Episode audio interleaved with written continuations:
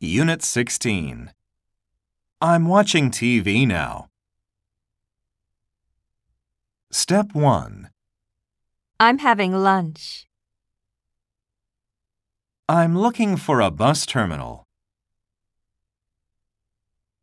Step 2. Are you coming? Yes, I'm coming. I'm not going to the party.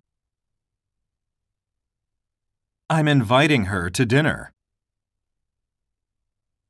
I'm leaving for Europe tomorrow.